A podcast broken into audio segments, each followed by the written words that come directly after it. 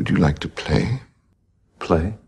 It's a game, a test of sorts, for determining whether something is a machine or a human being.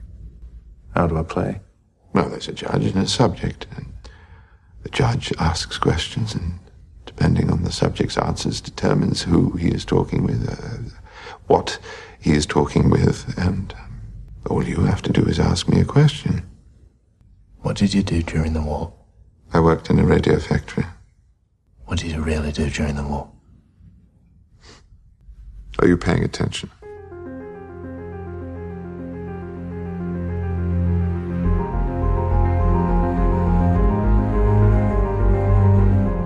Guerreiros em Guarda. Eu sou Ivanildo Campos. Eu sou Marcos Moreira. Eu sou Rafael Mota. E eu sou Fábio Moreira. E esse é o Sabe da Nós Podcast. Hub.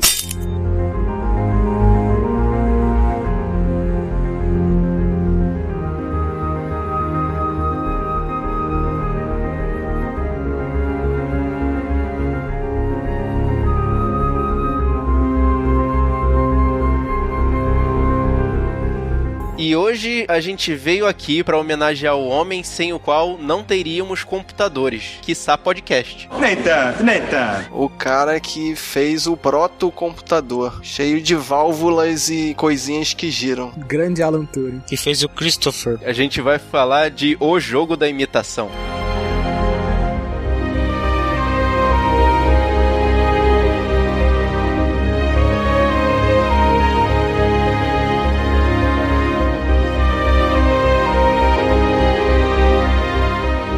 Filme indicado a oito Oscars: melhor filme, ator pro Benedito, atriz coadjuvante para Keira Knightley, diretor, roteiro adaptado, montagem, design de produção e trilha sonora. E já nessa parte, eu estava conversando com o Fábio mais cedo e surgiu a seguinte dúvida: qual é a atriz principal desse filme? Quem? Se houve indicação para atriz coadjuvante, quem é a atriz principal? Ah, não. É papel dela é papel de coadjuvante. Não a atriz principal. Não precisa ter atriz principal pra ter uma coadjuvante. É, eu gostaria de ser também. Isso explica muita coisa. Que a gente estava pensando que a atriz principal era o Benedito também. Nossa. Nossa.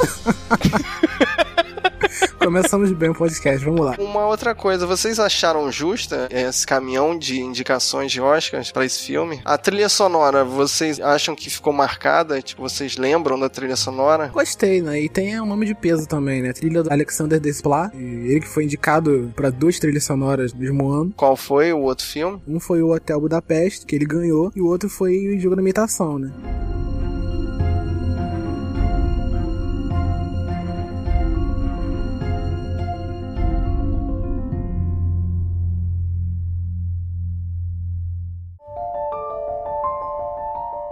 Filme classificado como biografia, drama e suspense. Foi dirigido por Morten Tidon. E esse foi o primeiro filme de destaque dele. E foi roteirizado por Graham Moore. Ele também não é um roteirista muito conhecido. Dois iniciantes que já começaram bem, né? Indicados ao Oscar. O Morten é iniciante em Hollywood, né? Acho que é o primeiro filme dele dirigido, né, por ele em Hollywood. E eu gostei bastante da direção dele, né? Eu achei o filme bem fluido. Ele tem muito aquela coisa do cena vai, cena volta. Tipo, tem um momento aqui, tem um momento lá. Eles trocam as cenas. É, tem passagens da infância do Alan, né? E isso dá uma dinâmica pro filme. Sim, mas os cortes são sutis, né? Mas e o filme já começa num outro tempo, né? Ele tá contando a história também. É aquela coisa, ele tá contando a história que o filme vai mostrar, basicamente. E dentro dessa história que ele tá contando tem um flashback. É uma história dentro da história.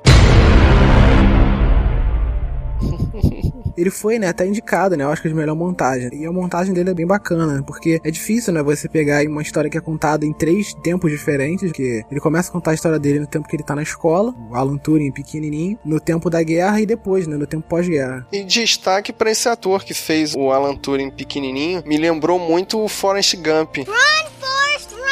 Porque o Benedict Cumberbatch, ele tá cheio de trejeitos e o ator Mirim imita bem, né, esses trejeitos. No futuro será um grande ator, assim como Joey. What? que me marcou mais nesse filme foi duas coisas, na verdade. Eles deram alguma ênfase à questão da homossexualidade dele, que foi um dos motivos que deram fim a ele, né, historicamente falando. Mas eu achei meio covarde, meio pouco explorado, né, essa situação. Ele nunca deixa de maneira clara ali, né? Pô, ele fala que é. É, sim, mas no finalzinho, quando ele já tá, né. Não, mas não precisa. Como assim? Nunca deixaram de É, ele, clara? ele fala que tem namorados, mas não aparece ali, tipo, não parece que os outros companheiros dele sabem. Eles não deram foi ênfase precisa, a- exacerbada essa questão, né? Eles não botaram uma coisa tão explícita, apesar Sim. de terem mostrado. Sim, mas não precisa, né? Primeiro que o foco da história é outro, né? E segundo que os fatos, né, que aconteceram no final do filme, né, tem relação a isso, né? O fato de ser homossexual. Só que abordar forma clara, tipo, dizer no filme todo que ele é homossexual e tal, não, acho que não precisava. Can machines think? Of you've read some of my published works. What makes you say that? No, because I'm sitting in a police station accused of entreating a young man to touch my penis, and you just asked me if machines can think. E a segunda parte que eu achei que esse filme carimbou na tela é a ditadura machista. Sim e não, porque aí a gente tem um dos muitos clichês do filme. Quando é apresentado o personagem da Keira Knightley, a Joan Clark, I, I got this letter saying that I was a candidate for some sort of mysterious job. ela vai fazer um teste, né? Meio que o porteiro, o cara que tá. Secretário. O secretário ali, não acredita que ela tenha passado no pré-teste. E fica meio que abordando ela, perguntando se ela não teve ajuda. E no final, ela é a que se destaca no teste. Então, isso é um primeiro clichê machista, depois o feminista, né? Dizendo que ela era a mais capaz da turma. Não é bem assim um clichê, porque é uma coisa que acontecia né, na época, né? Os homens, né, pensarem que as mulheres não eram capazes de fazer as mesmas coisas que eles poderiam fazer. Sim, mas eu falei da questão da ditadura machista não só por isso, que foi um dos grandes destaques, né, que o Fábio já citou, da questão da seleção, que ela foi a única mulher. Também da questão de que, lá pelo meio do filme, ela tem que voltar pra casa dos pais por uma série de motivos que se tivesse nesse século onde a gente está no momento, não faria sentido nenhum. É, mas naquela época valia, né? I'm sorry, but for someone in my position to live, to work so far from home with all your men, um, it, it would be indecorous. What in the world does that even mean? E é nesse momento aí também que eu achei meio furo de roteiro, né? Porque o Alan, ele tem problemas de relacionamento e tal, não consegue entender piadas, não consegue se relacionar de forma sutil. E nesse momento aí com os pais da Keira, ele meio que entende ali que tem que mentir, consegue convencer os pais. Sim. Mas sabe que, nesse sentido aí que você tá falando, o Alan Turing me fez lembrar muito aquele menino do Big Bang Theory, o Sheldon. Bazinga! O cara com a inteligência absurda, mas ele não tem capacidade de perceber sutilezas da psique humana, como ironia. É, ele, fala, ele tipo fala My God, you're serious. Would you prefer I made a joke? Oh, I don't think you know what those are. Hardly seems fair that that's a requirement for employment here. Isso me lembrou uma piada da minha sala. Lá vem. Você ah. conta uma piada pra ele ele fala: Ah, e daí? O que, que tem? Só isso? Só? Cara, que inteligente se se acha superior demais. Mas no caso do Turing, é, não era só uma questão de superioridade e snobismo dele. Ele realmente não entendia. Uhum, Ele era um gênio matemático lógico, né? Então ele pensava de forma lógica o tempo todo. E pra ele, muitas vezes as pessoas faziam, né? Jogavam ironia pra ele e na mente dele ele tava respondendo tudo de forma lógica, né? Ele demorava um tempo, né? Pra ele assimilar que, ah, ironia e tal, deixa eu entrar no jogo de forma diferente. E isso também gerou muitos problemas de ordem social com ele, né? Porque ele tinha sérios problemas de socialização. Engraçado que isso me lembrou o filme do Russell Crowe. Uma mente brilhante. Ladies and gentlemen, Great John Man! Ele também era um decifrador de códigos, né? Só que o personagem do Russell Crowe realmente era maluco. né? É, ele tinha esquizofrenia, né? Isso dificultava bastante as coisas. Mas o Turing, ele não sabia suavizar as coisas, né? Ele falava as coisas muito na lata, assim. É, isso é um pouco explicado nas partes de flashback, né? Que ele sofreu muito bullying na infância, né? Ele praticamente só tinha um amigo no colégio que mostrou na história, né? Isso é também problema do fato dele pensar toda hora de forma lógica, né? Né? Porque ele pega, né, todos os aborrecimentos, né? Tanto que nessa cena que ele fala com os dois, né, que ficaram com raiva dele até, que faziam parte do time, na hora que ele pega o comando do time e despede os dois, ele não se preocupou, ele foi direto, né? Ele foi lógico, os dois estão despedidos e acabou e foi embora. Ele foi prático, né? Sim, ele é prático, né? Toda hora ele pensa, né, de forma prática, pensa de forma de eliminar, né, os problemas. Nesse momento aí surge mais um dos clichês, que o traço de genialidade dele faz com que ele tenha problemas com autoridade. Naquele momento, a equipe da qual ele faz parte é comandada pelo Capitão Denniston, que é feito pelo Charles Dance, que é mais conhecido como Tywin Lannister de Guerra dos Tronos. Mas eu acho maneiro lembrar que ele fez o vilão do Rapto do, do Menino Dourado. Caraca! Eu nem lembrava mais disso, cara. E ele fala em determinado momento que. Quem manda nessa porra aqui sou eu! E aí o Turing chega pra ele e pergunta: Who, who is your commanding officer? Aí ele fala Winston Churchill, que na época era, não sei se era primeiro-ministro. É o primeiro-ministro, lá não tem presidente. Ele simplesmente manda a carta pro primeiro-ministro e fala: Olha, eu quero ser chefe dessa bagaça por causa disso e disso e disso. E o cara dá a ordem: Ó, a partir de agora o Turing é o chefe. Quer dizer, ele tem sérios problemas com a autoridade e ele faz o que for necessário para poder conseguir os objetivos dele. Mas engraçado que nessa hora aí ele teve um bom poder de convencimento. Sim, ele usa da lógica dele para poder obter os objetivos dele, mas isso é um problema com a autoridade. Ele tem dificuldade em cumprir ordens. Uhum.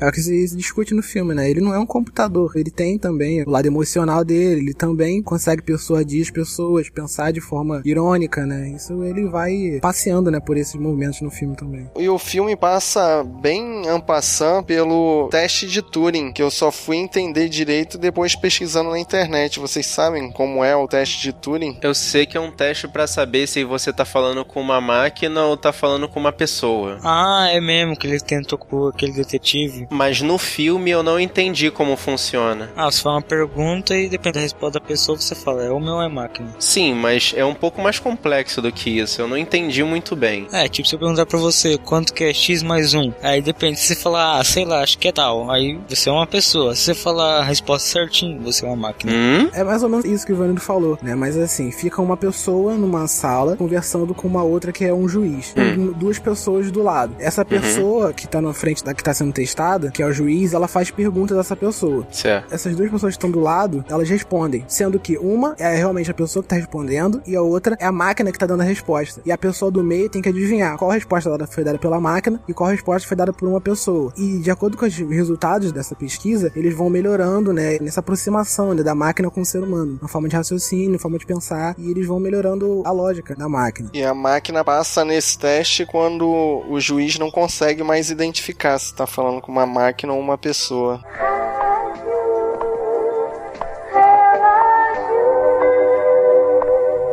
Aí vem o nome do filme, O Jogo da Imitação. É a parte que eu entendi desse raciocínio, não só o do Rafael como o do Turing durante o filme. Quando perguntam pra ele se uma máquina consegue pensar, eu gostei do ângulo que ele colocou, que Just because something uh, thinks differently from you, does that mean it's not thinking? Só que, de uma certa forma, ele aproxima a máquina da condição humana nessa questão do raciocínio. E eu nunca pensei nesse ângulo, porque lá nos meus primórdios de primeiro grau, quando eu comecei a ter aulas de informática, meu professor sempre falou: o computador é uma máquina burra. Isso. Ele não pensa, ele faz o que você manda. Exatamente. Desde criança, eu criei esse paradigma. A máquina não pensa, a máquina atende à sua necessidade. A máquina recebe os comandos que você envia pra ela. Mas esse lance, né, doutor, em falar que a máquina pensa, mas ela não pensa como a gente, mas pensa de uma forma diferente, é baseado nos estudos dele, que ele faz, né, até hoje, né, todas as pessoas envolvidas com inteligência artificial e isso, eles se dedicam a aproximar o que a máquina faz do nosso raciocínio. Sim. né? Mas tudo isso baseado em códigos que o ser humano cria, né? E é daí que surge a questão da máquina pro Turing, porque ao invés de fazer o que os outros especialistas estavam fazendo quando foram convocados, que é decifrar lá o tal do enigma, ele tenta criar essa máquina para auxiliar ele, porque eles chegam a um cálculo matemático absurdamente gigante para a quantidade de combinações que aquele Eles têm 24 horas, né? Porque o código muda a cada Todo 24 dia, horas. Então eles teriam que fazer zilhões de combinações 159 with 18 zeros behind it. Possibilities. Para poder entender o código. Dentro né? dessas 24 horas. Eram só seis cabeças para poder descobrir um código de zilhões de combinações. E muito bacana a simplificação, né, deles, que nem a máquina conseguia fazer esses cálculos, mas aí ele pegou uma frase que tava em todas as mensagens. E essa frase é bem óbvia, né? Heil bloody Hitler! A saudação nazista que todo mundo colocava em todas as cartas de todas as comunicações, o que é uma idiotice, cara. Exatamente. Eu achei disso de uma imbecilidade.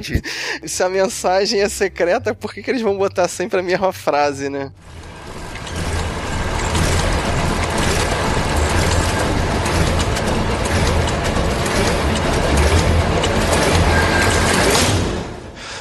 Oh my god.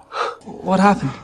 Turns out that's the only German you need to know to uh, break Enigma. E no meio da história a gente acaba descobrindo que tem um agente duplo dentro do próprio grupo do Turing. E eu achei a solução também para ele descobrir quem era muito fácil, né? Eu achei bem fraca a maneira como ele encontra o agente duplo. Me admira que ninguém tenha parado para ajudar e tentar entender aquela mensagem, para tentar saber se aquilo era perigoso ou não, o que estava sendo mandado para fora dali pelo agente duplo. Nesse momento eu percebi uma coisa: os caras têm que se preocupar que nesse o código nazista. Então, se eles for tentar fazer outra coisa, pode atrapalhar tudo. O tempo era preciso. Eu até entendo a questão do tempo, mas se eles sabiam que a informação estava vazando, alguém tinha que prestar atenção nisso. Sim, mas você entendeu que a informação estava vazando para os russos, que Os na russos. época eram aliados. Então, meio que era uma preocupação secundária ali, né? Eles Era um espião russo que estava ali dentro, não um espião nazista. Não explica, mas justifica. E eles se preocuparam também, porque eles foram tentar investigar qual das pessoas que estavam ali era um espião, né? Mas assim, tudo indicava que era o Alan Turing. Ele conseguiu Pra provar variar. que não era. Como se já não tivesse problemas o suficiente. E também, o outro clichê. Porque o cara é um ponto fora da curva, ele foi considerado um espião. Isso aí também é um, um clássico de estereótipos, Mas né? isso era porque o capitão Denniston queria, porque queria tirar ele da liderança. Então, Sim. uma das maneiras era acusar ele de traição. Seguir qualquer erro dele, né? E também porque ele tava gastando muito dinheiro com aquela máquina que não tava gerando ainda os resultados desejados, né? 100 mil libras. Tanto lá quanto hoje em dia é dinheiro pra caramba, né? Ainda em época de guerra ainda, o preço vai nas alturas, Exato. inflação, juros da dívida. Calma. A Inglaterra deve estar pagando isso até hoje. Quer dizer, eles devem ter pego o dinheiro da Alemanha, né? Pra, pra bancar isso aí É, depois. Eles pegaram isso nos espólios de guerra, com certeza. A história é escrita pelos vencedores. Some advice about keeping secrets. It's a lot easier if you don't know them in the first place. E no final né, do filme, que não é spoiler, todo mundo já sabe, ele foi julgado, né? Foi condenado. Castração química. Qual foi tipo, a condenação dele? Ele foi acusado por crime de homossexualidade. Na Inglaterra, naquela época dele, homossexualidade era considerado crime. Cara, naquela época não. Essa lei foi até 1960 e poucos. Exatamente, cara. Caraca, maluco. Tu vê, né, cara? Que absurdo. A pessoa ser condenada por ela ser, não por ela Uhum. ter feito ou ela ter. né? E ele teve que escolher, né? Entre fazer trabalhos na prisão ou sofrer castração química. Tu pensa na questão da castração química, cara. Hoje em dia, a medicina já é toda avançada, já dá uma porrada de efeito colateral. Imagina como é que era a medicina daquela época. Agora eu aprendi como foi a castração química. Eu achava que castração química era pegar um tipo um ácido e jogar no pipi do cara. Ai, meu Deus do céu, Evanildo.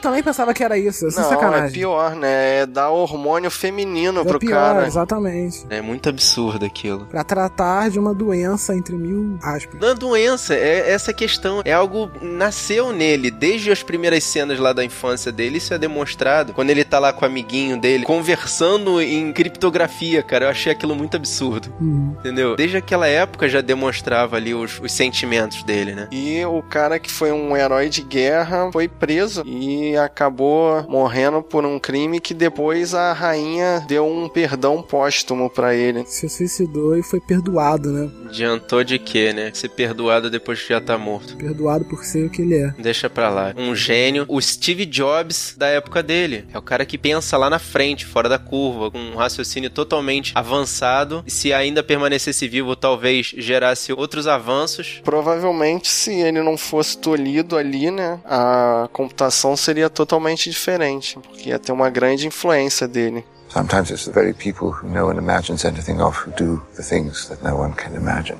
Ah, eu acho que esse filme mostrou um herói de guerra muito diferente. Na verdade, uma guerra que nunca foi mostrada. Uhum. Só recentemente ela foi revelada e gerou não só esse filme, como um arquivo histórico muito interessante. Sim, e como é recente, a gente não tem muito como saber, né? O quão real é essa história, né? Com tantos clichês ali, pareceu bem fantasiosa, muitos trechos. Ah, mas tem que saber, foi baseado, né? no livro. É o que o Ivanildo já tinha dito também. A história é escrita pelos vencedores. A gente não vai saber o que realmente aconteceu, né? É, mas pareceu muito floreado ali. Exato, é um filme de, de Hollywood. Até documentários não são modificados, mas é um filme de Hollywood que tem várias partes romantizadas, né? Eu entendo.